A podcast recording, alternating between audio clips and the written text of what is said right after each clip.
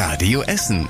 Der Tag in fünf Minuten. Die Nachrichten aus Essen am 19. Juni mit Anna Bartel. Guten Abend. Heute mussten wir uns weiter mit den Folgen der Schlägerei vom Wochenende beschäftigen und es gibt neue Ideen für mehr Sicherheit auf den Schulwegen. Nach dem Wochenende gibt es zahlreiche Reaktionen auf die Massenschlägerei in der Innenstadt. Oberbürgermeister Thomas Kufen verurteilt im Gespräch mit Rade Essen die Ausschreitungen.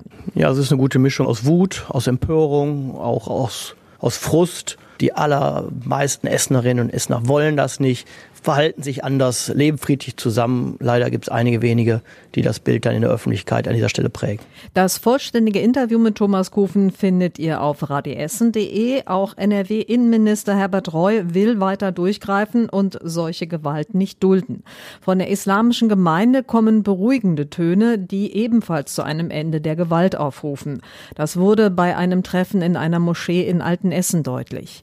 Die Essener Polizei geht allerdings davon aus, dass es in den nächsten Tagen immer wieder zu Auseinandersetzungen kommen könnte. Sie hat Aufrufe dazu in den sozialen Netzwerken gefunden.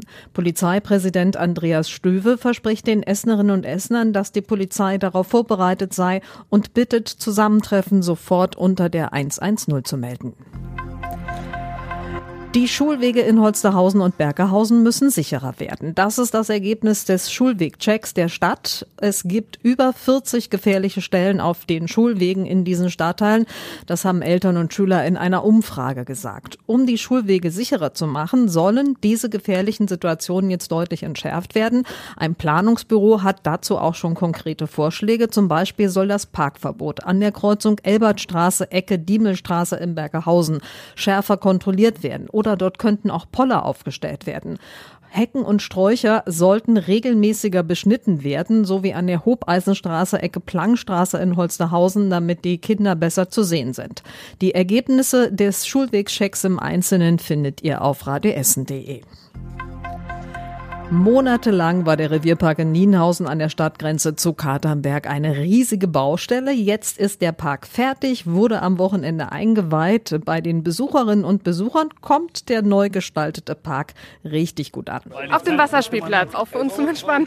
Es gibt ja noch diesen Bienenpfad, den soll es geben. Also ich freue mich, dass das hier so schön umgebaut worden ist. Ich habe hier von klein auf in dem, in dem Wasserbecken aufgespielt. Das ist echt schön, dass das alles wieder so nutzbar gemacht worden ist. Hat mir gefällt der Basketballplatz sehr, hier sehr gut, weil äh, dann hat man auch mal was zum Spielen in der Nähe. In Nienhausen dreht sich ab sofort vieles um das Thema Wasser, aber eben auch um Sport. Der alte Wasserspielplatz wurde umgebaut. Es gibt neue Gärten.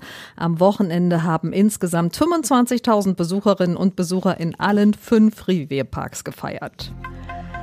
Rot-Weiß Essen hat ein wirklich schweres Los im DFB-Pokal. RWE trifft in der ersten Runde auf den Hamburger SV. Die Begegnung ist gestern Abend ausgelost worden. Das Spiel findet im Stadion an der Hafenstraße statt. Zwischen dem 11. und 14. August ist der Termin für die erste Runde im DFB-Pokal.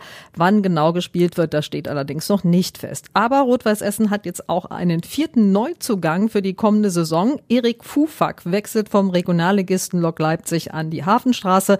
Der 21-jährige Rechtsverteidiger mit Drittliga-Erfahrung hat einen Vertrag bis 2025 unterschrieben. Und das war überregional wichtig. Die Deutsche Post will ihr Automatennetz ausbauen. Die Packstationen sollen bald größer werden, haben dann mehr Platz für Pakete und Päckchen.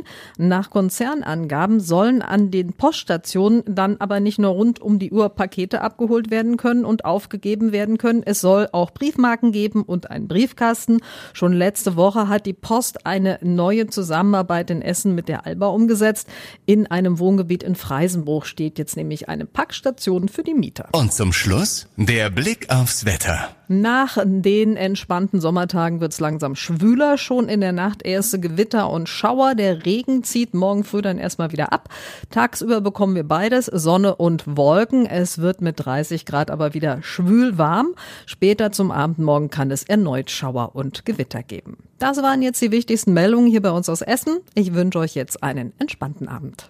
Das war der Tag in fünf Minuten. Diesen und alle weiteren Radio Essen Podcasts findet ihr auf radioessen.de und überall da, wo es Podcasts gibt.